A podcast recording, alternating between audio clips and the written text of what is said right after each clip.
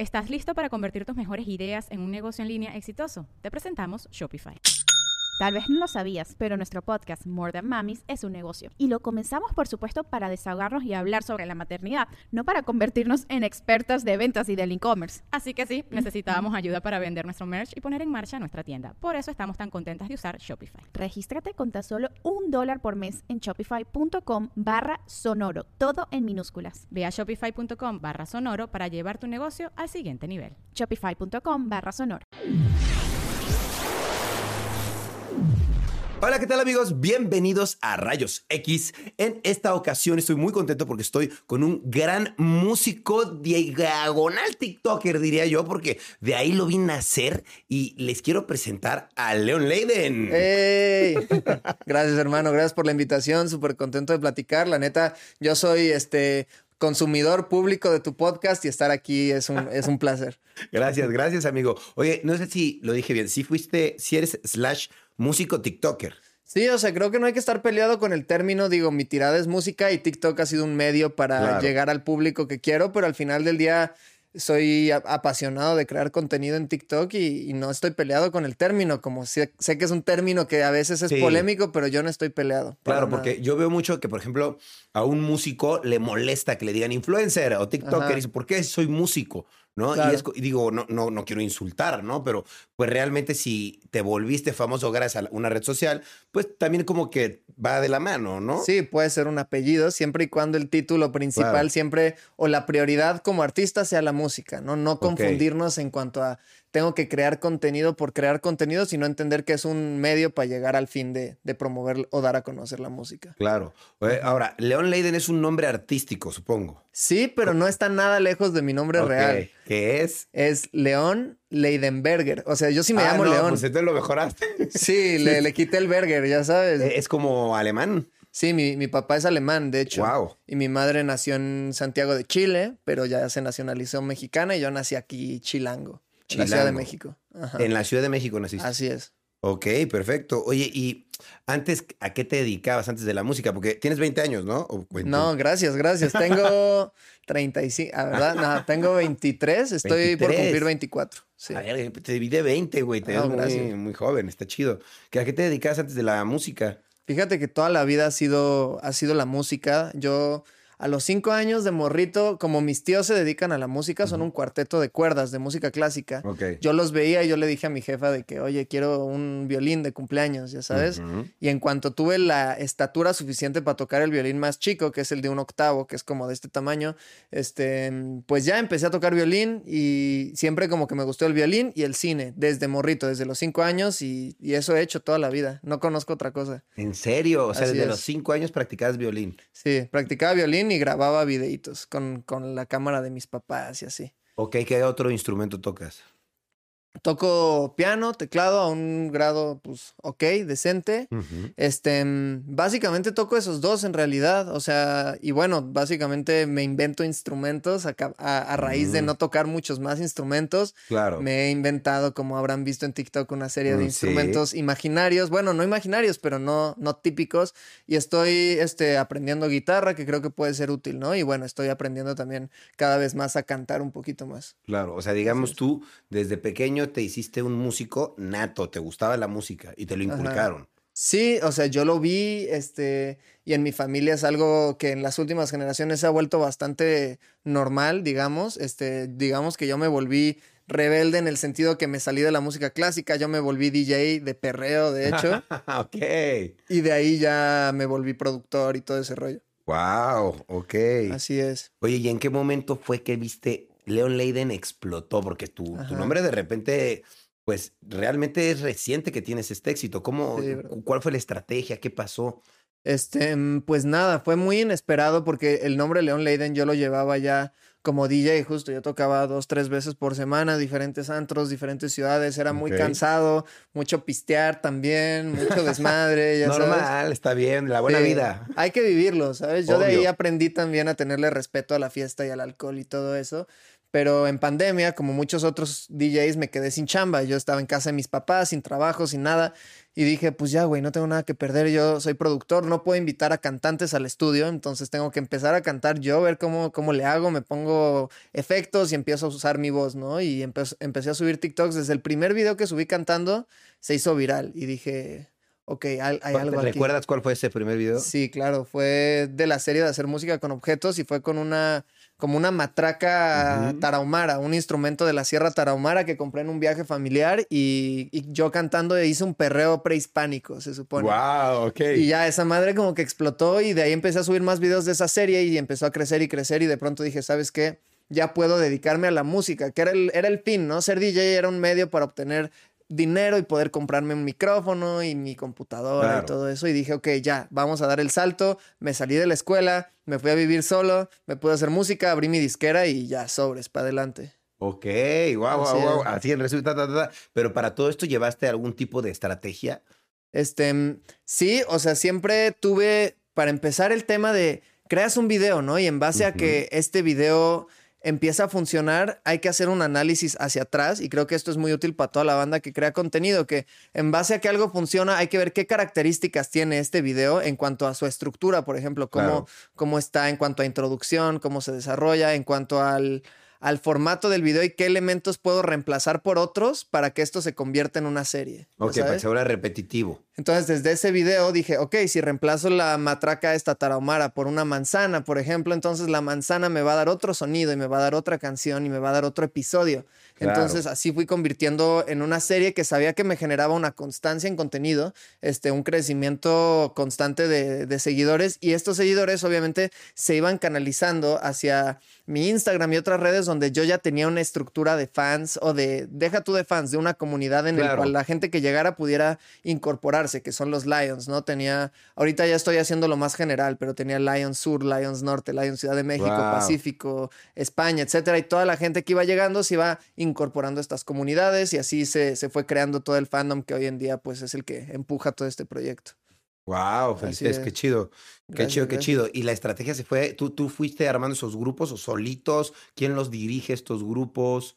¿Tú, este, tú, tú, fuiste el genio de toda esta estrategia? Este, fui, o sea, yo fui el de la idea de ir este, regionalizando, pero siempre fue como que siguiendo la iniciativa de, de, los, de las cuentas más activas o de las cuentas que más interactuaran. Siento que hay que escuchar mucho a ese fan número uno que tienes, ¿sabes? No importa la escala que tenga tu proyecto, pero esa persona que es tu fan número uno es la persona que mejor entiende el proyecto desde afuera. Entonces también me decía como las necesidades que sentía dentro de la comunidad. Decía, necesitamos, este, por ejemplo, tener este, un video semanal en el cual este, estés como que dándole relevancia a ciertas personas del, de la comunidad, etcétera, o estar haciendo ciertas dinámicas en las que involucres a la gente más. Y como que fue un intercambio entre fans y un poquito mi visión para hacer una comunidad que no se sintiera a un grupo de gente que me va a idolatrar, sino es un grupo de gente que es parte de mi equipo de trabajo y de mi equipo creativo, 100%. Y hasta la fecha sigue siendo así. Digo, hoy en día cabe recalcar que ya no está tan regionalizado, ya es más como que general una comunidad, pero ya está muy organizada en cuanto a lo que hacen y lo que hacemos juntos como en lo creativo también.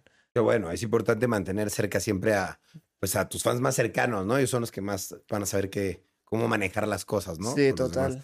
Oye, y tú como músico veo que generas este tipo de TikToks que con música rara, sonidos raros, mezclas raras. O sea, se me hace algo muy creativo. ¿Tú en qué piensas cuando escribes una canción? Pues depende mucho, o sea, depende mucho, por ejemplo, del, de los sonidos de la pista que esté, que esté generándose alrededor, del, del origen de la idea, por ejemplo, muchas veces lo que pasa es que yo estoy haciendo un beat porque normalmente yo empiezo a crear un instrumental, ¿no? Empiezo a crear una pista y la primera melodía que sale, muchas veces cuando empiezas, agarras tu celular y te pones la aplicación de notas y empiezas a hacer cantar así random, como que las pequeñas palabras que sí alcanzaste a articular cuando estás diciendo este balbuceo, te van a indicar un poquito lo que tu subconsciente quiere que, sea la temática de esta canción. Entonces trato de hacerle mucho caso a ese primer impulso y es algo que también sé, vi en un podcast hace poco que Fade, este artista colombiano, también se basa totalmente en, en, las primeras palabras que le salen de la boca porque dice, ok, aquí está la temática que mi subconsciente está, o digamos, si lo quieres ver de una manera más mágica que yo creo que así es como funciona en realidad, es que te llega esta información y tú a la hora de, de, balbucear así, pues estás canalizando la información que te está llegando, que está flotando, quién sabe de dónde viene, ¿no? Pero te llega esta información y entonces hay que hacerle caso a ese primer impulso, ¿no? Claro, tú escribes todas tus letras. Sí, últimamente me ha abierto un poquito la mente a colaborar, este, y ha sido increíble, la verdad. Yo empecé todo el primer álbum, lo produje, grabé, escribí, mezclé, mastericé todo, todo, todo, yo solito. Pero para este siguiente álbum quiero empezar a, y creo que no tiene absolutamente nada de malo, este, empezar a colaborar y juntarme con compositores, con productores, o sea, creo que, y sí es muy respetable también y aplaudible el, hacer todo tú, pero de pronto el colaborar te puede llevar a lugares muy interesantes. Claro, totalmente. Oye, ¿y tú sientes que tu, tu vida ha cambiado mucho desde que empezaste a tener éxito en la música o está igual? Pues fíjate que fue muy heavy en el sentido de que ya ha sido bueno y ha sido malo también, o sea, para bien y para mal, pero como, como digamos que yo me fui a encerrar en la pandemia, siendo pues gozando, digamos, del anonimato hasta cierto punto, me fui a hacer mis videos, me fui a hacer mis cosas y cuando regreso a la calle ya no es así, ya sabes. Claro, ya no puede ser el DJ de los santos. No, exacto. y ya digamos que no sé, tú sabes, o sea, ir, ir, por ejemplo, a un centro comercial un domingo en la tarde, puedes pensártelo más de una vez. No es que sea un desmadre y no es que sea Madonna, pero de todas formas, o sea, cambia un poco la cosa. Yo siento que la gente que se me acerca y que me pide foto, lo que sea, es gente increíble, es gente buena de corazón, como que siento que la música que, que he sacado ha conectado con, una, con gente muy buena Claro. Pero de todas formas, este, pues cambia un poquito la cuestión de que ya es un poquito más pública la cosa, ¿no? Y, sí, la intimidad. Y puede ir de estar totalmente encerrado y ver al, al público como en una interacción en el teléfono a darte cuenta de, wow, esta gente está aquí afuera. Cada like era una persona en realidad. ¿no? Claro. Y pues nada, estoy acostumbrándome y siento que es muy positivo en general. O sea, estoy feliz con el proceso, pero sí es, es fuerte. Pues. Es fuerte, es fuerte. Sí, es heavy. Oye, y para crecer en esta, por ejemplo, en esta red social de TikTok, hay otros TikTokers, ¿no? Sí. ¿Has tenido relación con algunos otros TikTokers? Pues sí, o sea, tengo buena, tengo buena relación, tengo buenas amistades incluso dentro de la comunidad de creadores, pero justo siento que ahí sí este, tenemos objetivos diferentes, pues, lo cual está chido porque tenemos un intercambio, ¿no? Pero claro. un TikToker tiene como objetivo principal crear contenido para crear contenido en sí, nada más porque el contenido por sí solo es su manera de, bueno, es su, es su trabajo, es su arte, digamos, que sí es, al final del día es completamente un arte, entra en el cine al final del día y hay que empezarlo a validar como tal. Este, pero en mi caso yo estoy utilizando TikTok para dar a conocer tu música. música. Ajá, entonces digamos que ahí es donde siento que sí, te, sí está el apellido TikToker, pero no está el primer nombre TikToker, ¿sabes? Entonces es como conocer a un primo. Digamos. Exacto, se dedica a algo parecido. Exacto, y hay, hay artistas que están en TikTok con los cuales pues también tengo relación. Está Bruces, está... Hay una, toda una nueva generación también de morrillos que están saliendo y, y con ellos me identifico mucho más en el tema de pronto creativo, porque tenemos las mismas luchas, las mismas inseguridades incluso, y, y está chido ser vulnerable también con esta gente. Claro. Ok, oye, y por ejemplo, ¿cómo te llevas con estas personas, con estos, esta generación de TikTokers que yo a todos los veo, pues un poquito más jóvenes, ¿no? Algunos más jóvenes que tú. Es como, ¿qué relación tienes con ellos? ¿Has colaborado con ellos? Sí, no. ¿Hay alguno con el que has tenido una mala experiencia? Pues mira, con los, con los TikTokers de, de, de contenido, solo una vez hice algo, pero fue fue como que un evento aislado, no, no estoy como que yendo a grabar porque... Claro. Pues, güey, la verdad, aunque quisiera, yo no... No haces, no haces lo que ellos hacen. Yo ni bailo tan chido, ni, ni hago la gran comedia en sketches, ni nada de eso. Estoy empezando a hacer sketches, pero musicales, que es como León, yo les llamo León contra León, que soy yo conmigo mismo y yo soy el productor y soy yo el cantante que llega al estudio y le cuenta un novelón ahí al productor que soy yo mismo y luego paso a cantar y muestro un verso de la canción, ¿no? Que es una muy buena fórmula para la gente que, que hace música. Claro. Pero con los creadores de TikTok normales, solo una vez fuimos a una casa que tenía actividad paranormal. Este. ¿Qué? ¿En serio tienen ¿Tenía actividad paranormal? Sí, es que está, no sé si ubicas esta serie en Netflix que se llama Haunted Latinoamérica. Ok. Esta serie se basa en el Instituto Mexicano de Investigación Paranormal, que son unos güeyes que se supone que son pros, o sea, son clavados de este tema, ¿no? Tratan de científicamente investigar estas situaciones. Había una casa que tenía un problema de demasiada actividad paranormal y entonces este, un amigo que es creador que se llama Alexis Oman, no sé si lo has visto, que hace unas loqueras impresionantes en TikTok, dijo, vamos a ir, vamos a ir a la casa, este, vamos a ir con el Instituto de Investigación Paranormal a ver si efectivamente hay algo. Y yo dije, güey, esta es una gran oportunidad para hacer música con el, con el más allá, con el mundo de los que ya no están con nosotros. Entonces me llevé una grabadora, me llevé todo para grabar lo que sea que sucediera y fuimos a hacer los procedimientos para invocar a este ente, que resultó ser una niña y, ¿Tú la viste? No la vi, o sea, la vi en fotos después porque hicimos unos ejercicios, ¿no? Yo era completamente escéptico del tema hasta ese día porque a través de, de una serie de procesos, digamos que logramos comunicarnos con Ouija y todo ese desmadre. Y yo le dije, oye, este, con todo respeto, ¿no? ¿Quieres hacer una canción conmigo? Y, y, pues la Ouija respondió que sí. Entonces yo dije, bueno, ahorita todos vamos a dar un minuto de silencio. Yo voy a poner a grabar. Y si tienes un sonido que contribuir, hazlo, ¿sabes? Este. Y, y te lo juro, se escucharon así unos golpecitos como unas uñas, como cuando yo hago así en la pared, ya sabes. Y lo grabé y lo metí en una rola. Que después de eso tuve una muy mala racha, como de cuatro o cinco meses. No sé si tuvo que ver o no, pero no me volvería a meter a ese desmadre. Órale, ok, una mala experiencia, pero sí sientes que tuviste comunicación con un ente de otro planeta, de, bueno, de otro plano, de un espíritu. Pues mira, no quiero descartar nada, la mente es muy poderosa también. Pero sí fue, o sea, en el momento por lo menos todas las personas que estuvimos ahí fueron un par de, creadores de TikTok y yo, y los de la investigación paranormal, todos confirmamos que sentimos esa presencia y que escuchamos eso, eso que yo grabé. Y yo lo vi, pues lo utilicé, ese audio, entonces existía. Ahí está en, TikTok toda esa serie, fue, fue heavy, la verdad. Qué interesante, wow, qué loco. Sí, estuvo cool. Oye, también veo que se forman mucho las polémicas. ¿Tú has estado en alguna polémica así tiktokera? Pues fíjate que no mucho, o sea, como yo vivo un poquito en un mundo paralelo, estoy en la música y tal, este, me entero de todo tipo de chismes en la industria de la música y, ya sabes, ahorita que estamos platicando de los Grammys y que hay todo un, todo un rollo ahí. Y en TikTok no mucho, digo, hubo una vez que tuve que cancelar este una colaboración y de hecho fue un tema que fue muy sonado recientemente. Porque la persona con la que yo tenía la colaboración salió este acusado y denunciado de, de cosas bastante fuertes, la verdad. Este que digo, yo he mantenido, este, yo, o sea, yo me enteré, digamos, por, por una persona que trabajaba con esta persona y lo que yo escuché fue muy fuerte. Digo, no he dicho nada específicamente, ni puedo decir específicamente porque tú sabes que hay, cuando hay un proceso, pues ah, debe de haber cierta confidencialidad.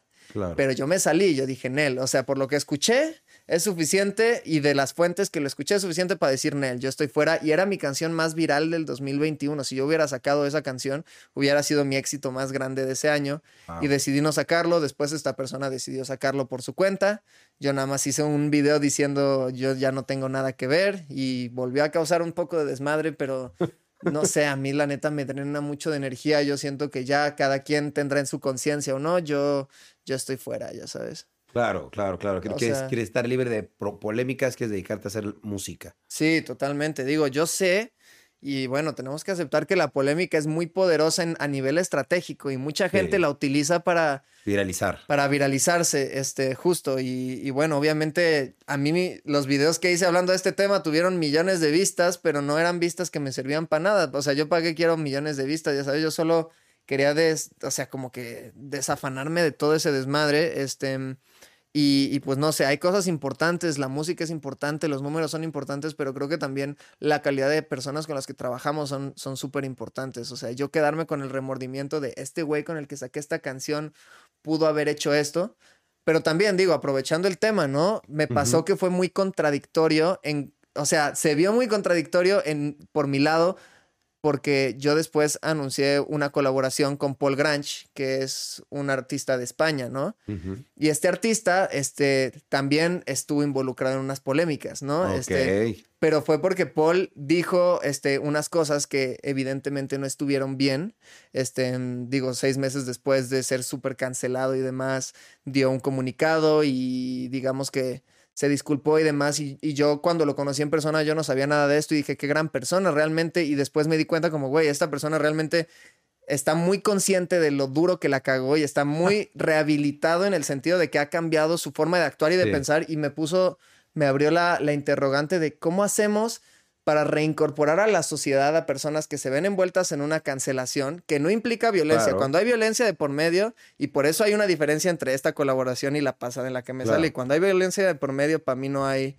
Cuando Sí, hay una agresión física, por ejemplo. Sí. Pero en el caso de que dices una pendejada y luego te arrepientes y, cambias tu forma de actuar, efectivamente, ¿cómo te reincorporas a la sábad, güey? Ya Claro, ¿Sabes? es difícil. Es Porque difícil. la banda, hay banda que de plano no dice, güey, este No güey dijo perdona. esto una vez y no merece nunca ser parte de nada otra vez, ya Sí, sabes. te funan para toda la vida. Y hay casos en los que tiene una función, porque puede ser una persona violenta, puede ser una persona peligrosa, pero en el caso de, güey, dije una pendejada y, y ya me di cuenta de, del tipo de persona claro. incluso que era de- diciendo estas cosas y, y, pues cambiar y demás. Y Paul se volvió mi gran amigo y dije, güey, estoy siendo amigo de una persona cancelada.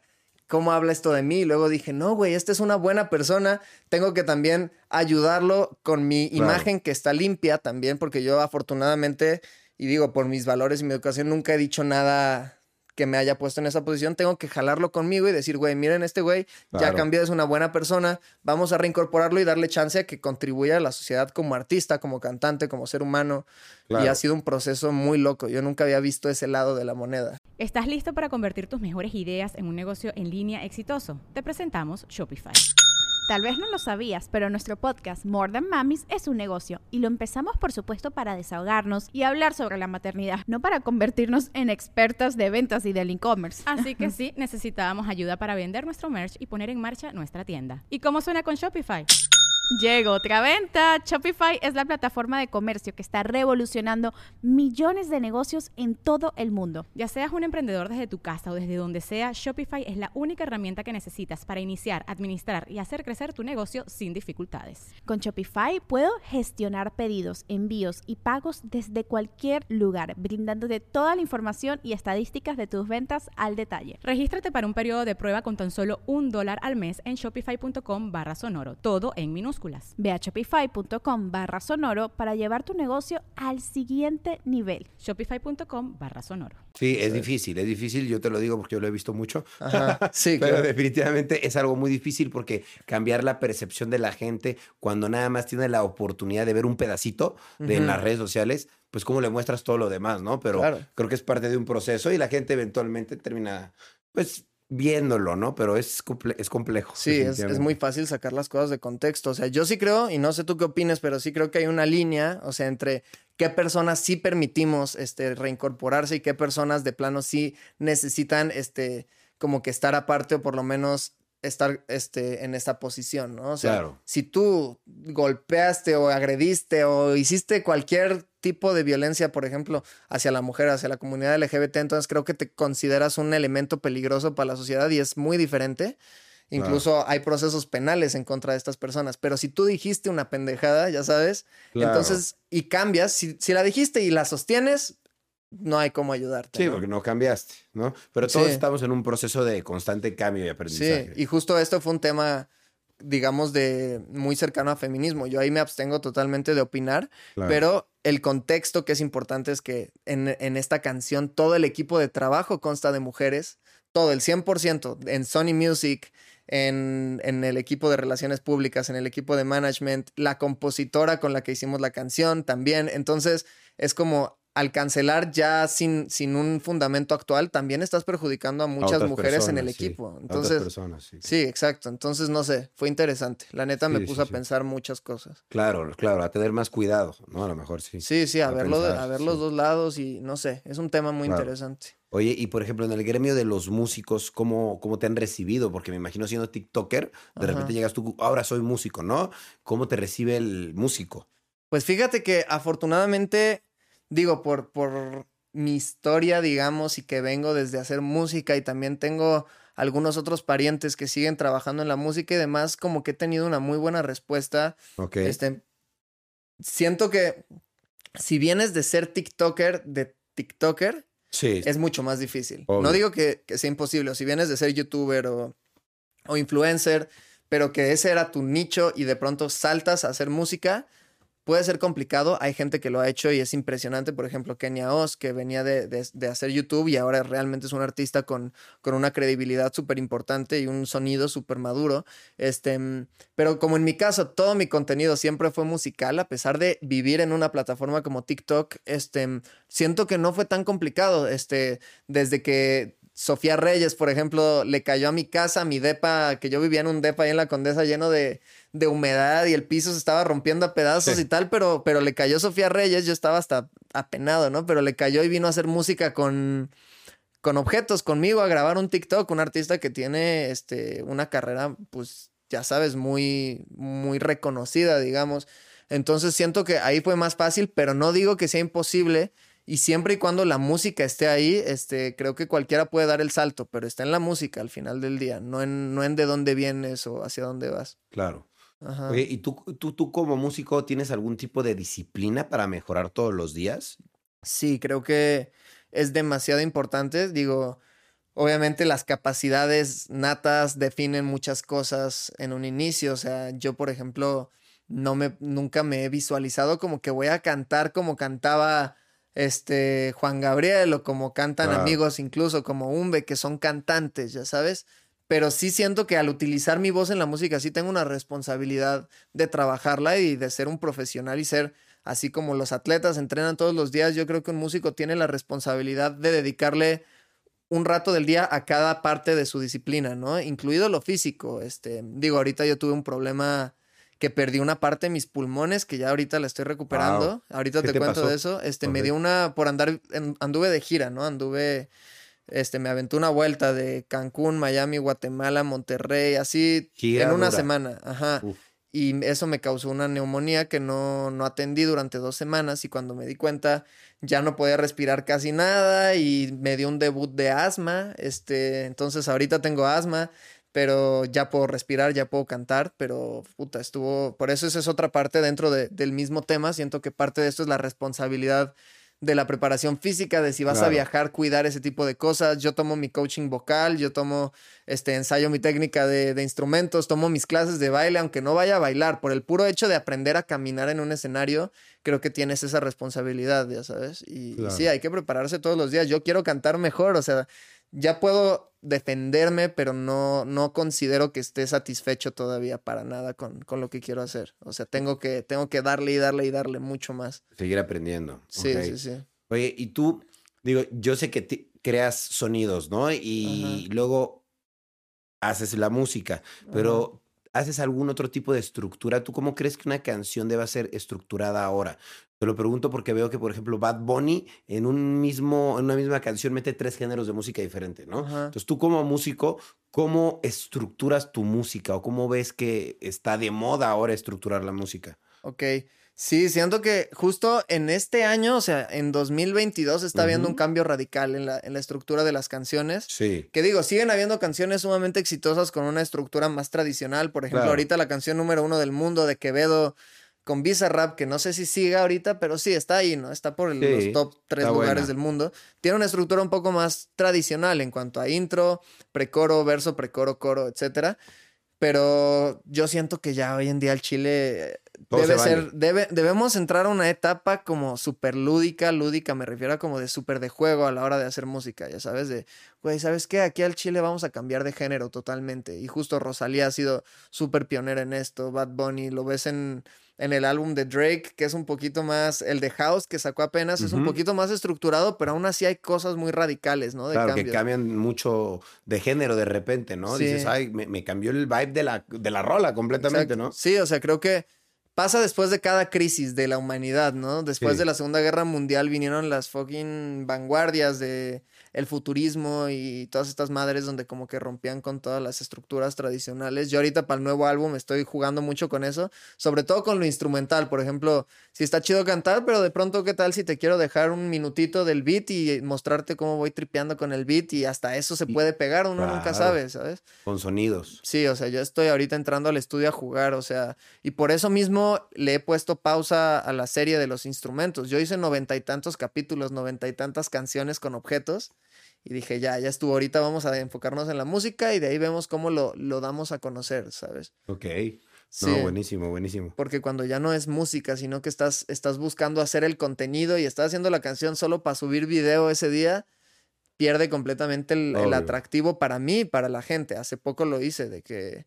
Y está chido como que hablar de esto también, porque mucha gente no lo ve de afuera, pero yo hice un video haciendo música. De hecho, hice objetos random haciendo una canción con una caguama, ¿no? Ok. Y la subí y a los cinco minutos me sentí raro. Dije, güey, ¿sabes qué? Hice esto por la canción o hice esto por el video. Y e inmediatamente lo borré y dije, no, ¿sabes qué? Hay que irnos para atrás y reflexionar un poquito también. Ok, eso está interesante. Siempre eh, decir, ah, ya tengo esto terminado, pero chance no estoy convencido, ¿no? Y a lo mejor por eso lo cambiaste. Sí, saber cuándo Claro. estás, o sea, que la intención esté en el lugar correcto. O sea, cuando Claro. ya estás haciendo las cosas por hacerlas y por subir, sé que hay mucha presión hoy en día de, güey, tienes que subir tu contenido todos los días, un chingo de contenido a la semana. Pero si no, como músico, si no tienes algo que aportar en ese gremio, entonces es mejor no subir video ese día a subir algo que va en contra de tu proyecto, que Claro. atenta en eso, ya sabes. Así lo veo. ¿Qué consejo le darías a la gente que, me imagino hay muchísima gente que su sueño es ser músico, ¿no? Dedicarse a la música, ¿no? Y que dicen, no sé cómo, porque no sé a qué productor o a qué disquera o a Ujú. quién firmarle mi alma para poder lo- Ajá. lograrlo, ¿no? Entonces yo te quería preguntar, ¿cómo, cómo destacar, ¿no? Porque tú lograste destacar, ¿no? Independiente, ¿no? O sea, Sí. ¿cómo lo hiciste? Este, mm, pues tiene que partir de la experimentación y no tanto de la imitación, ya sabes. Creo que la imitación sirve mucho para practicar, pero a la hora de hacer tu propia música, parte de- del juego de llegar, no sé ni madre, ¿no? Pero voy a abrir la compu y voy a empezar a picar botones y esto me va a generar una pregunta.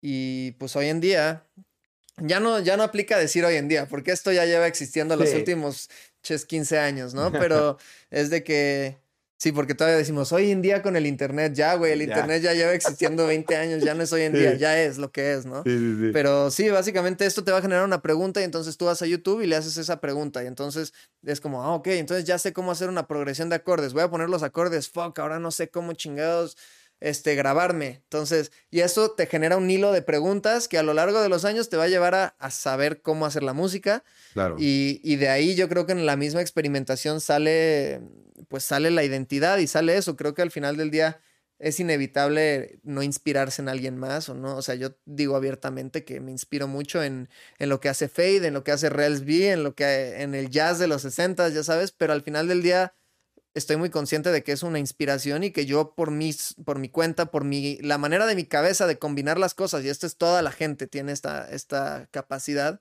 pues sale una identidad única, pero es como yo, yo creo mucho en eso, en que mi cabeza va a darme un producto único, que no tengo que imitar algo que me inspira, ya sabes. Claro, ¿no? Y que tienes que darle como tu personalidad, ¿no? Imprimirle tu, tu esencia a la música, ¿no? Porque cada Sí. quien canta y lo que quiere cantar y lo que quiere Claro.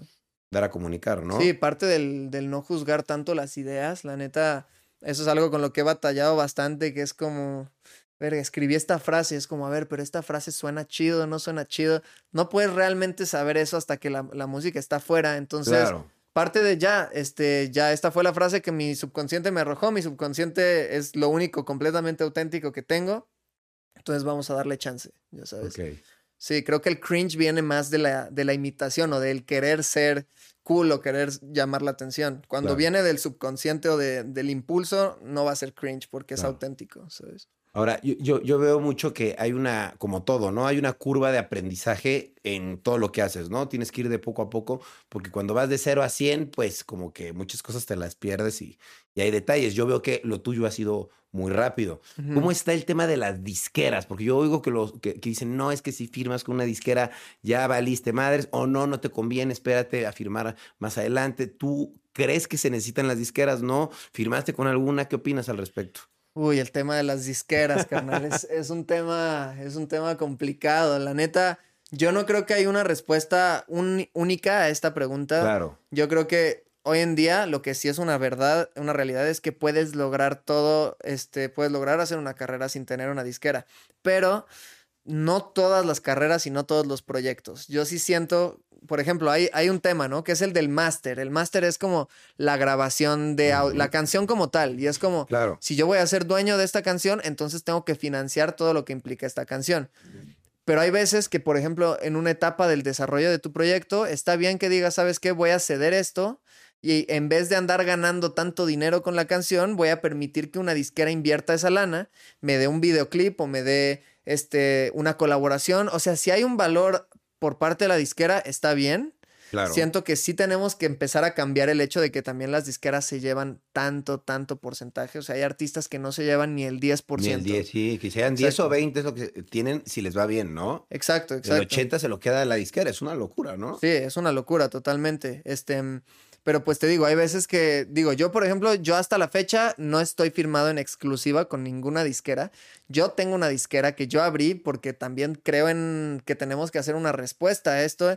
Y en mi disquera, digamos que hay diferentes deals, ¿no? De pronto, si necesitas de que full inversión y estás dispuesto a hacer ese sacrificio, entonces nosotros adquirimos el máster, pero a cambio te vamos a poner todo el video, por ejemplo, ya sabes. O de pronto es como, no, güey, yo quiero nada más que mi música sea pichada a Spotify, pero yo hago todo. Bueno, güey, entonces tú te quedas el 80% y nosotros pichamos la rola, tú te la quedas, tú eres dueño, ¿ya sabes? Entonces como que creé esta disquera junto con Lords, con mi manager, para tener una solución un poquito más diversa y por ejemplo es de que, güey, tengo un EP de tres canciones, lo quiero sacar, pero no quiero amarrarme contigo dos años. Va chido, ya sabes. Depende un poco el artista y, y, la pedrada. Y esta disquera que yo tengo está en este momento, por lo menos. ¿Cómo se llama? Laila, que bueno, este, tú siendo, viniendo de familia paisana, sabrás lo que es. Mi madre es judía también, entonces, este, pues nada, el término de Laila, que para la banda que no sabe, significa noche en hebreo, pero también significa noche en árabe. Y entonces son dos culturas que están en, choque, pero comparten esta palabra. Entonces Laila busca ser el punto de encuentro, ¿no? ¡Wow! ¡Qué bonito! De ahí viene. Em, y justo esta disquera ahorita está afiliada con Warner Music, que pues ya es una transnacional. Ok, entonces realmente tu disquera está afiliada a Warner, o sea, sí dependes de la disquera a fin de cuentas. De Warner. Sí. Este, pues en realidad, digamos que utilizo la infraestructura de la disquera, pero, pero la ELA por sí sola es operativa, es decir, tiene la capacidad mm. de subir música, de funcionar por sí sola. La razón por la que está en Warner es por el recurso número uno económico que tienen y número dos la inversión en marketing, digamos. O sea, no quiero irme muy clavado tampoco, pero básicamente, pues Warner te, te, va a meter como si fueras un artista de Warner por el puro hecho de estar en Laila, pero no te estás amarrando como un artista de Warner. Y yo quiero poderle dar a los artistas eso. O sea, si tú sacas una rola en Laila, vas a estar en las redes sociales y en las historias y en el pitch editorial. O sea, el, la, el pool de canciones de Warner, como si fueras un artista de Warner, pero tú puedes seguir siendo un artista independiente. Eso está muy bueno. Y tú también puedes hacer lo mismo. Tú te puedes ir con Universal también si quieres. Sí, o sea, yo estoy firmado en Laila, pero pues como estoy firmado por mí mismo, pues de pronto es como, oye León, ¿puedes, este, por favor, colaborar con esta disquera? Sí, claro. Por ejemplo, la rola con Paul Grange salió en Sony Music. Este, tengo, tengo un proyecto ahorita este, de Juan Gabriel, que ahorita te cuento, este, que está en Virgin, que es Universal, pero pues yo, yo brinco y yo voy de aquí para allá, ya sabes. Ok.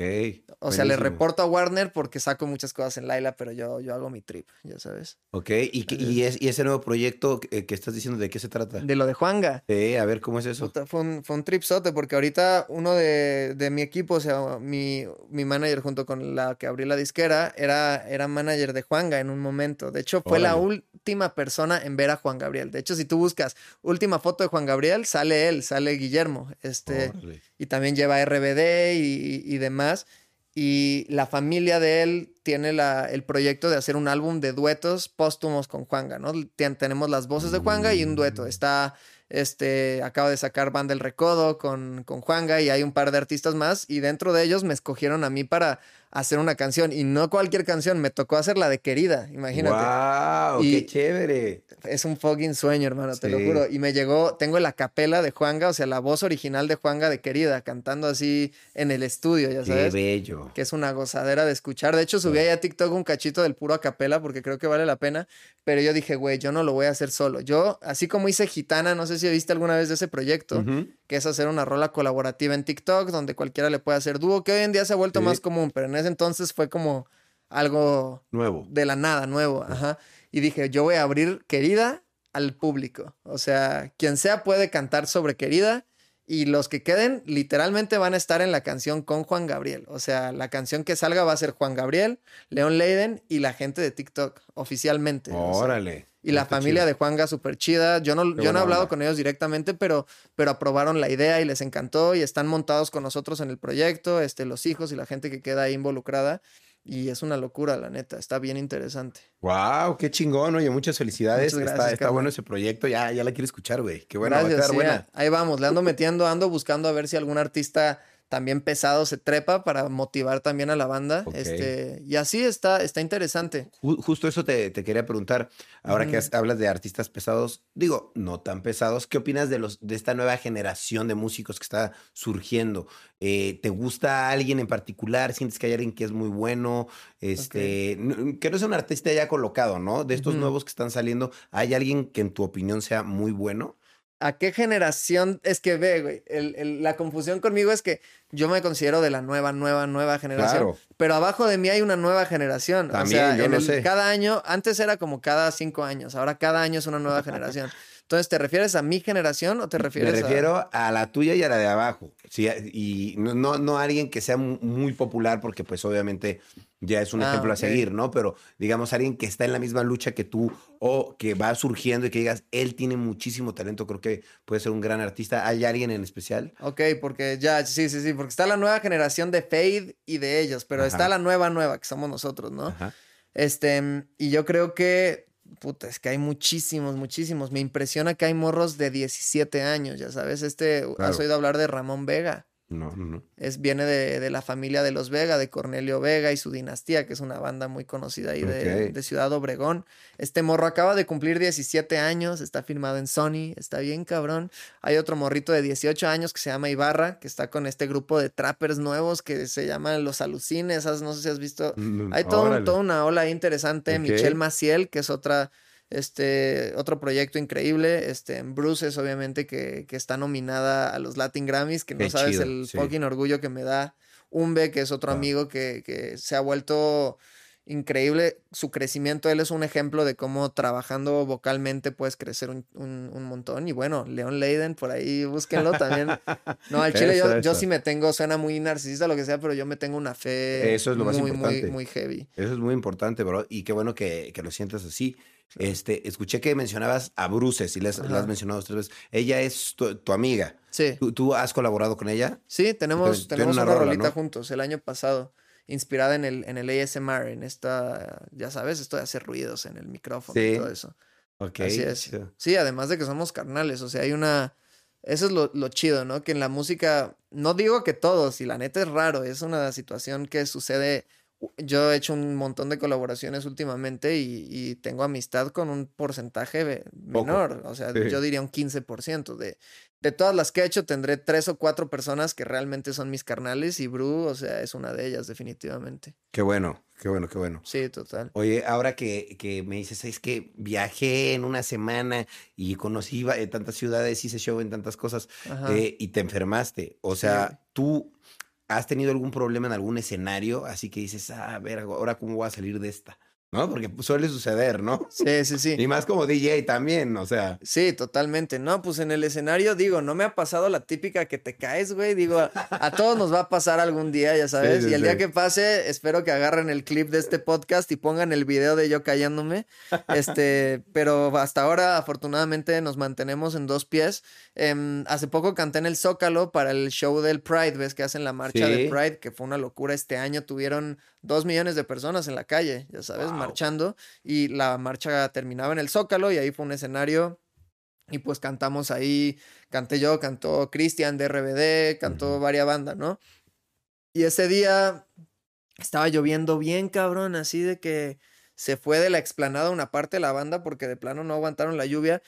y ese día sí me pasó que, que por ejemplo, cuando uno canta trae unos auriculares, ¿no? Como una cosa en el oído que te permite escucharte mejor. Por la lluvia me quedé sin escucharme. Yo me escuchaba del puro rebote del zócalo contra la plaza, contra el Palacio Nacional.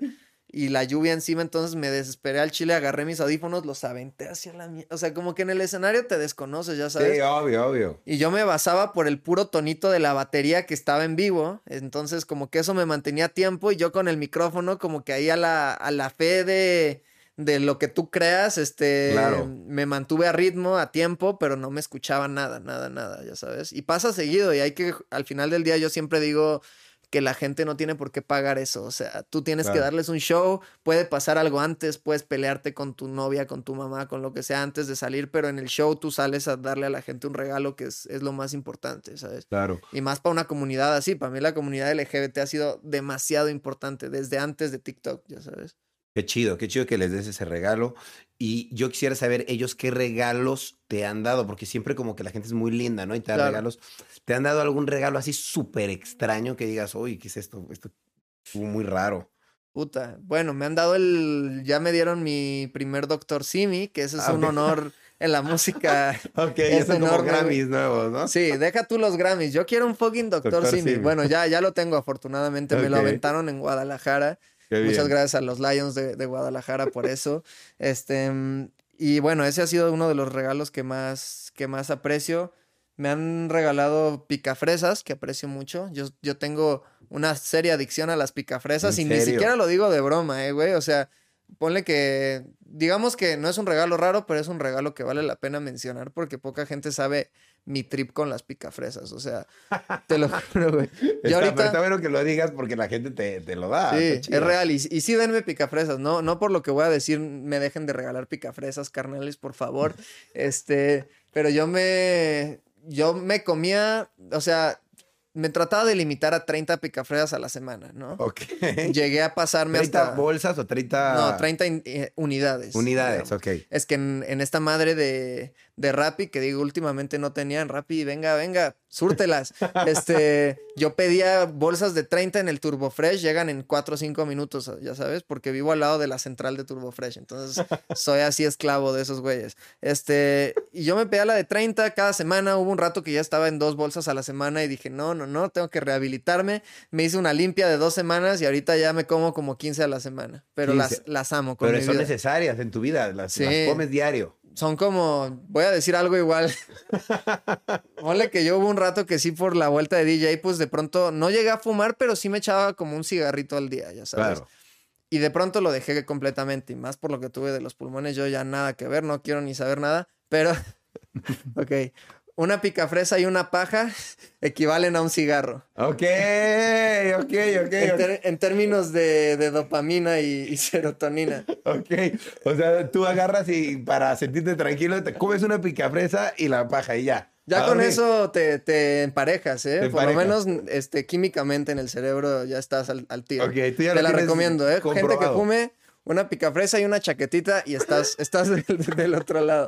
Va a ser complicado si se me antoja a mitad de algún lugar público. el- Por ejemplo, cigarro. puedes cuidar el orden porque la picafresa es un poquito picante eh, a los dedos, a- la mano. Ah, Entonces, eso es súper igual importante. el orden de los factores sí puede llegar a alterar el producto. ¿Tú qué, ¿Tú qué haces primero?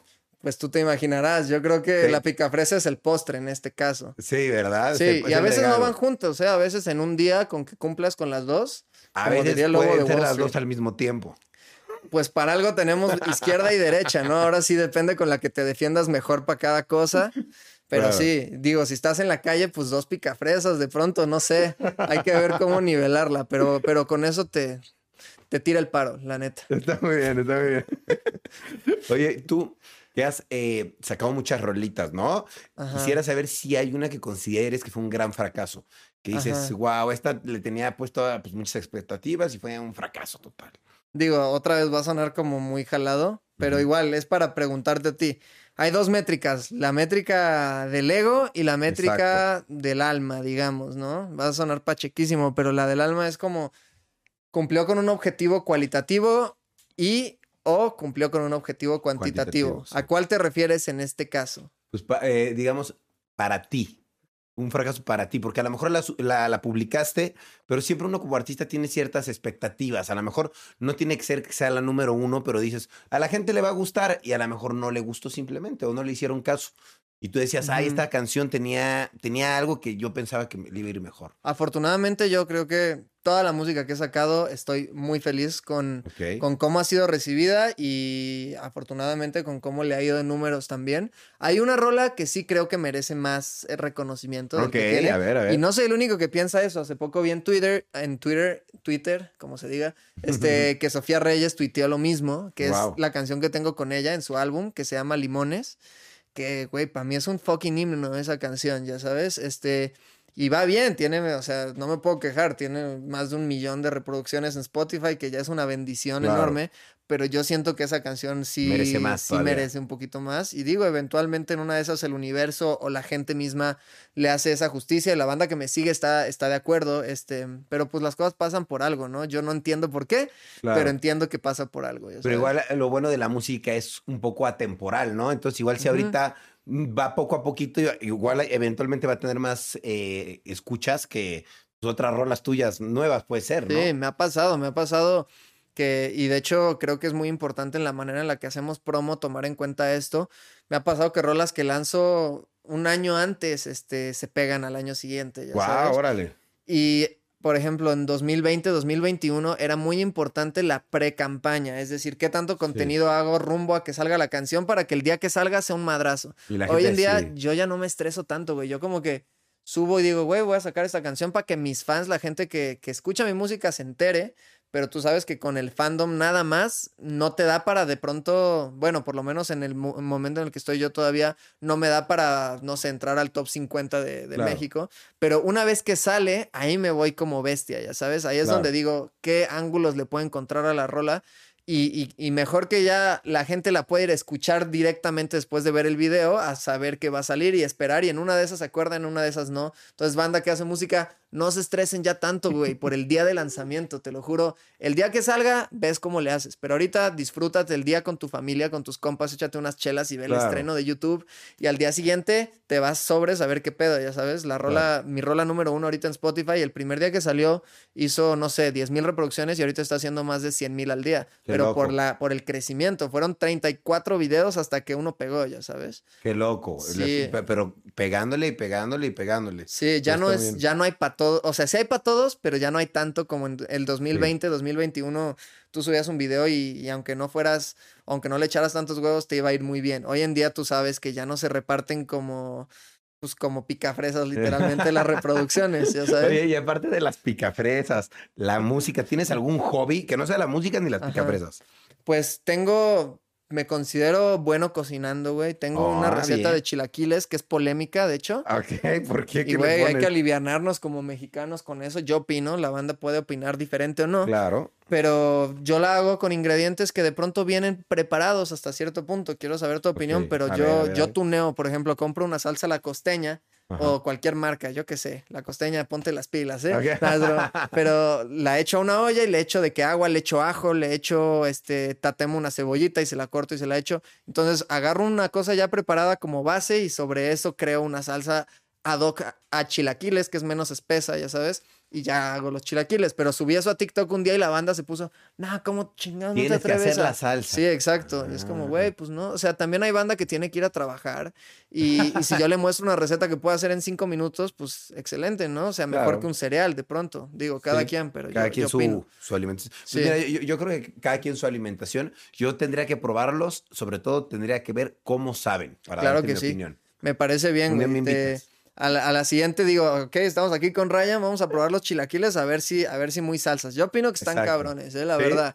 Humildemente, con todo respeto a la gente que sigue, hace chilaquiles profesionales. Y mi otro hobby es mi mascota. Ok, ¿cómo se llama? se llama Sensei. Sensei, ok, es, un maestro. Es un maestro. ¿Y, qué es? ¿Qué es? ¿Un perro? Es, una, una chinchilla. Una chinchilla, wow. Que son roedores de, endémicos de los Andes de Chile y de Argentina.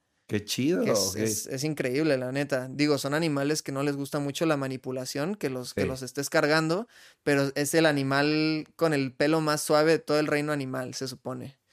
Wow. Y es, muy interesante. Con razón no le gusta que lo toquen. Dice, güey, déjame Sí, se acalora el güey y pues son medio salvajes. O sea, yo lo tengo por la casa y suelto como un perrito, ya sabes. O sea, cuando me voy a dormir lo encierro para que no haya pedos. Pero si yo estoy en la casa, la chinchilla anda suelta. Lo malo es así como todo Pokémon legendario, porque esa madre es un, es un Pokémon. De hecho, bueno, Ahí te paso una foto luego si quieres Sí, para sí, que sí. la, la banda lo pueda ver. Este, es que no puede entrar en contacto con el agua. El güey se moja Ok. y se acabó. O sea, porque tiene Se un muere. pelo, o sea, se puede morir, sí, porque Sí. tiene el pelaje tan denso que el agua no llega a su piel y se atora ahí y le crecen hongos. Entonces se bañan Uh. en polvo. En, Guau. en polvo de, de piedra, digamos. Claro. De mármol o de piedra pómez, yo depende cómo vaya el business, es la que le compro. Sí, sí, sí. Pero sí, güey, es un gran compañero, es un Claro. roomie. Más Sí. que un hobby, es tu compañero. Qué chido, qué chido Sí. que tengas al sensei. Sí, Oye, ya lo conocerás. Va, va, va, va. Oye, y si pudiera ser otra persona por un día, Ajá. ¿quién decidiría ser? Ok, gran pregunta, gran pregunta. Este, a ver, se me ocurren varios muy, muy random. Y a ver, voy a decir uno, nada más porque se me ocurrió ahorita. No tiene que ver con mi postura política sobre esta persona, pero se me haría interesante ser AMLO un día. Ok. No sé, o sea, desde que vi el grito el 15 de septiembre me puse a observarlo y dije, ¿cómo ha de ser la vida de este güey? Ya sabes, o sea, para empezar, o sea, es el único presidente hasta ahora que todos los días se levanta y le habla al pueblo durante una hora, ya sabes, eso se me hace muy loco. Imagínate pararte y lo primero que tienes que hacer es enfrentarte a la prensa todos los días, así, y hablar de todos los temas de un país. Se me hace muy heavy. Y luego, ¿qué haces? Ya sabes, te vas a echar unas enchiladas. O sea, ¿qué hará después de eso? Me da como curiosidad. ¿Tú. ¿Tú has pensado quién serías? Pues sí, sí, pero la verdad es que me, me- gusta quién soy yo, pero yo si pudiera ser otra persona, yo creo que, pues, eh, me gustaría algo así como Brad Pitt o Leonardo DiCaprio para ver cómo, cómo- qué tipo de vida llevan ellos. No sé, o sea, sería interesante. ¿Qué tan real crees que sea todo el tema de los reptilianos y los Illuminatis y todo eso? Pues yo creo que, yo creo en todo, yo creo que es bastante real, pero pues no sé hasta qué punto discernir qué es, mm, pues como mal viaje de algunos o exageración y qué realmente sí es verdad. Entonces hay que tener cuidado de no, pues mal, maltripearse con cosas que... Totalmente. No, ¿no? total. Yo en la música he dado con personajes que están, digamos que, en un nivel en el cual se, se conspira explícitamente sobre Claro. ellos, sobre esos temas.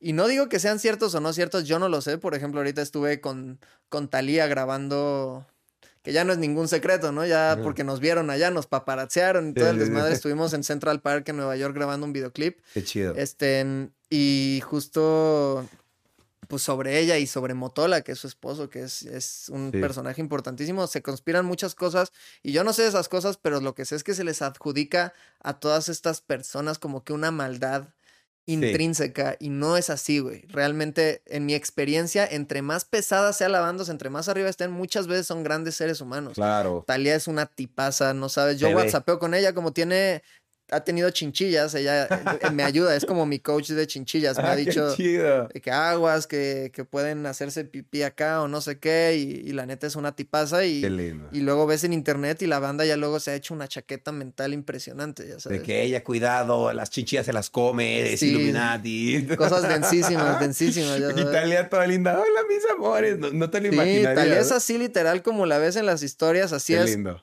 Fuera y dentro de cámara, güey, realmente. Ok, qué chido, qué chido. Y qué chido que tienes oportunidad de conocer a gente, pues, de, de este gremio, ¿no? Que uno dice, wow, que, que uno admira porque tiene años de carrera, ¿no? Claro, no es un tripsote, la neta, para mí es, es una bendición increíble, increíble. Y pues nada, este, me ayuda un poquito a ver como el lado humano de toda esta gente, ¿no? Y saber que así yo como ser humano vulnerable y con imperfecciones también tengo la capacidad y toda la banda que está viendo tiene la capacidad porque estamos hechos de lo mismo, ¿no? Pero esa banda realmente se la cree. Sí. Y por ejemplo, yo le dije, ¿cuál es el consejo número uno que me puedas dar en la música? Porque dije, güey, esta Lía tiene que tener un gran consejo. Y bueno, se los voy a compartir a la banda también. Eso es súper importante, a ver. Y es un consejo muy simple, güey, pero le va a Claro. servir a toda la gente. Y es, me dijo, siempre mantén la cabeza en alto. Nunca bajes la cabeza. Literal, se refiere a eso, a no, a no estar viendo al piso, no estar viendo así, estar viendo arriba, tener la frente en alto y eso cambia la manera en la que te ve la gente, la manera en la que proyectas tu voz, la manera en la que te sientes este, caminando por la calle o en un escenario y, y aumenta tu vibración y tu poder automáticamente si lo ves de manera metafísica. Claro, obvio. Entonces- Siempre viendo hacia, hacia, el- hacia arriba. Si vas por la calle, no vayas así, ve así y, y te cambias, te pasas a un plano de personaje principal. Es algo muy simple, güey, pero entre más lo pienso, más me vuela la mente ese consejo. Claro. Imagínate, y, y de es un todo buen lo que... consejo, ¿eh? Es un buen Sí, consejo. o sea, de todo lo que te podría decir Talía, eso es lo que dijo. Se me hizo cabrón, se me hizo Qué bueno. Oye, y actualmente, además de tu carrera musical, eh, ¿tienes algún otro proyecto, digamos, de negocios o de inversiones o, o de mercancía que sea alterno a la música? Pues mira, hubo un rato que estuve en el tema de NFTs también. Sé que tú estás muy involucrado. Este, mm, estoy todavía preparándome para, para como que hacer un, un comeback en ese, en ese gremio, porque siento que hay que reevaluar un poquito la manera en la que le, le adjudicamos valor a los NFTs, Claro. este, más allá de únicamente lo visual o la, la escasez artificial que causa el, el blockchain, por ejemplo, siento que debe de sí tener un paralelismo de pronto con el, con el mundo físico. Este, mm, em, por un lado, o sea, no es, no es completamente ajeno, pero es muy diferente, ¿no? Porque un, un lado es el mundo artista que pues uno genera de los shows, generas de las regalías de las canciones, generas de la venta de, de boletos y de mercancía. Y el otro lado es Leon Leiden, productor, que yo produzco de pronto para otros artistas. Y la neta, pues además de ser una de las áreas más lucrativas dentro de la industria, es un área muy interesante en la que Obvio. me toca imaginarme a otros artistas completamente, producirles y negociar con disqueras fuera de mi círculo de disqueras para, Claro. Para hacer el negocio, ¿no? También por ahí. Y estoy buscando cómo expandirlo. También creo que es importante a nivel competitivo llevar las disqueras a un, al- a un espacio físico en el cual haya capacidades para crear contenido, haya capacidades para hacer podcast, para hacer un montón de cosas. Estoy rebotando ideas junto con gente que está haciendo programas este, de tele para hacer una ideita de reality que ahí Ah, te estaremos está bueno. contando. ¿En la este, tele?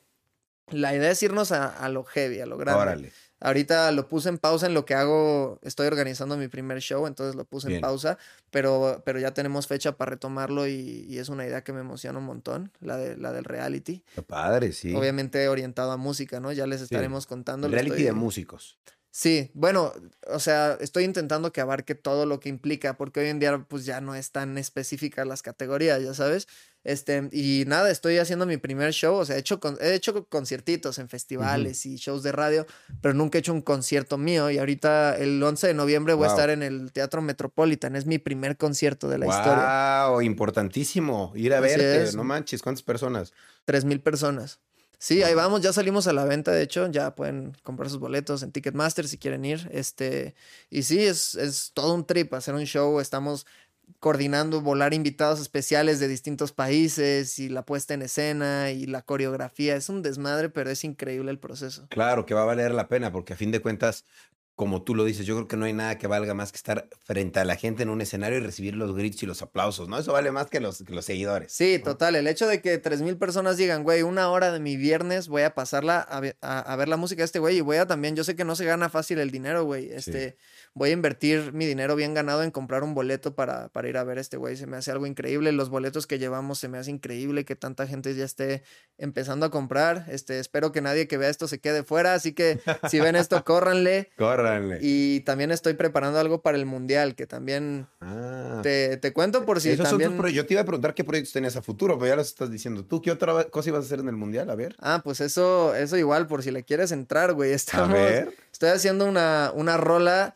a- o sea, así como hice Fondo de Bikini, que fue, salió la película de Bob Esponja, Balvin hizo una canción, yo dije, Nel, esa canción no está chida, yo voy a hacer la mía, perdona, Balvin, es la neta. Este, y, y pues nada, me, me puse a componer mi canción del mundial, porque ya salió una, no sé si viste, no mucha Sí. gente sabe que es de Osuna. No la he escuchado. Se llama Arjab o algo así, es una palabra en árabe. Ah, ok. Este, y habrá que dije, la neta está bien, pero falta un waving flag, falta un waka waka, falta una canción Sí, dura, sí. dura de, de este mundial. Em, y nada, me puse como a ver cómo podría ser el mundo oriental. Ajá, un poquito, pero muy internacional, muy latina también. Y que responda, que diga, esta es la canción que la gente quiere. Esa es mi idea, por lo menos. Esa es buena idea. Y se trepó Escabeche, por ejemplo. Este, Bien. que digo, para cuando salga esto va a ser posiblemente la primera vez que la banda se entere que estamos haciendo esto. Sí. Este, pero sí, este, y estamos como que queremos que se trepen creadores de Latinoamérica, de distintos países y músicos también, y sea la fusión oficial entre youtubers, tiktokeros, artistas, y sea la canción del mundial hecha por la gente para la gente, ¿no? Wow, eso está padre. Está bien. Es una buena Va idea a estar cool, sí, es, es parte de, de tus proyectos. de los proyectos, así es. Órale, oye, no, pues muchas felicidades. Tienes muchos proyectos, muchas cosas. Está muy cool. Se ve que eres carnal. un güey que está súper avispado o despierto, viendo qué viene, qué no. Tienes muy claro tu carrera hacia dónde va. Que por cierto, ¿hasta dónde quieres llegar? Antes que, antes que nada, ¿qué- ¿tú dónde te visualizas en unos años? Pues yo quiero ser y, y obviamente quiero prepararme para ser pues un artista que, que sea dentro de los más influyentes a nivel artístico, cultural, musical, a nivel mundial, este, representando a México también. Wow. Y eso se puede medir cualitativa o cuantitativamente. Este, obviamente implica que mucha gente me escuche y es lo que voy a pelear porque suceda, pero sobre todo llevar un arte que llegue a un, a un nivel, o sea, no me refiero a vamos a competir entre latinos porque siento que es este, una, una estándar que nos han puesto también desde el mundo de los gringos que han dicho Sí. de latinos y Latin Grammys y la burbuja latina, ¿no? Yo quiero, no, yo estoy pensando mundial Mundial. junto con Corea, junto con Estados Unidos. Quiero que México tenga un artista así y quiero intentar serlo yo, realmente. Wow, está chido, está chido. Qué, qué bonito que lo digas. Una gran meta. Yo espero y confío en que así será, porque Gracias. pues así te lo has, te lo has ido encomendando y lo has ido logrando. Y felicidades, porque muchos dirán, pero es que él viene de TikTok y qué chingados, ¿no? O sea, Exacto, no sí. importa de dónde vengas, lo que importa es lo que estás haciendo, ¿no? Sí, sí, sí, totalmente. Y yo sé que de pronto tal vez no tengo la misma historia de, de calle de alguien más o no tengo la misma historia de tal cosa que digo, como quiera, yo vengo de profesores de historia de, de universidad pública, de morros tampoco la tuvimos tan, tan regaladamente Sí, fácil, pero al final del día, pues es un objetivo que tengo y es algo que manifiesto y en lo que creo y si se logra bien, si no con el puro hecho de hacer música, yo estoy más que feliz poder vivir de la música, es la bendición más grande, pero creo que hay que... Hay que imaginarnos cosas chingonas, como diría el. Chicharito. Y yo, más allá de imaginarlo, realmente lo creo. Yo creo que el tiempo es no lineal y que en un eh, espacio de, en un momento, dentro de la com- combinación de momentos que es mi vida, está ese momento. Y lo sé, como que estoy muy consciente de que esa es una realidad, ya sabes. Claro. Qué bueno, ¿no? Qué bonito lo que dices. Qué Gracias, padre que pienses así. Y esa es mentalidad ganadora, porque ya pensar que te ves ahí sin, y todo lo que acabas de decir de, de la estructura del tiempo, muy bien, felicidades, se ve que lo tienes Gracias, muy bien pensado. Por favor, dime dónde te pueden seguir la gente, dónde pueden estar al pendiente de tu carrera, todas tus redes. Claro que sí, pues bandita, yo estoy como Leon Leiden en TikTok, Leon Leiden Music en los demás lugares, Leon Leiden para servirles, aquí estamos. Gracias por el espacio, güey, ha sido un honor. Siento que, que me saqué muchos temas que me estaban pesando también. y- Bien, y, qué te bueno. agradezco que tu espacio sea también un espacio de terapia, güey. Este, Sí, porque así realmente funciona. así lo siento. Y nada, espero que, que les haya gustado. Gracias por su tiempo también y increíble, carnal. No, y increíble tu tiempo, gracias a ti por venir. Cuando quieras puedes volver a venir a platicar. Estoy bueno para escuchar, para platicar y, y para dar consejos, pero algunos más en privado. Gracias, carnal. No, y ahí, ahí le caes a echar los chilaquiles. ponte. Órale, ya quedamos, órale, me late, ya está. Arre, muchas gracias, muchas Gracias. gracias. Y pues muchas gracias a ustedes por estar viendo o escuchando Rayos X. Recuerden seguir a Leon Leiden en todas sus redes sociales, muy importante. Y seguir Rayos X también en Spotify, en YouTube y en todas mis redes a mí como Rayito. Nos vemos, cuídense, cambio y fuera. Fierro. Perro.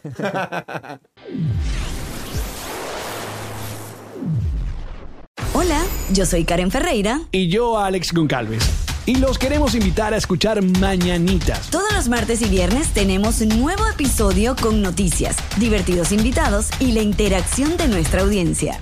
Disponible en plataformas de audio. ¿Estás listo para convertir tus mejores ideas en un negocio en línea exitoso? Te presentamos Shopify. Tal vez no lo sabías, pero nuestro podcast More Than Mamis es un negocio y lo empezamos por supuesto para desahogarnos y hablar sobre la maternidad, no para convertirnos en expertas de ventas y del e-commerce. Así que sí, necesitábamos ayuda para vender nuestro merch y poner en marcha nuestra tienda. ¿Y cómo suena con Shopify?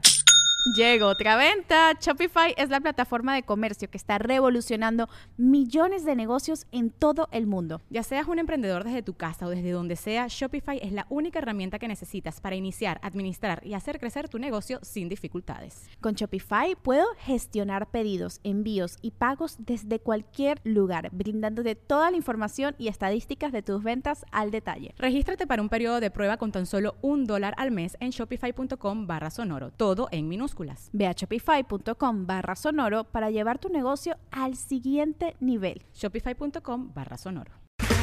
Okay, round two. Name something that's not boring. laundry? Ooh, a book club. Computer solitaire, huh? Ah, oh, sorry, we were looking for Chumba Casino.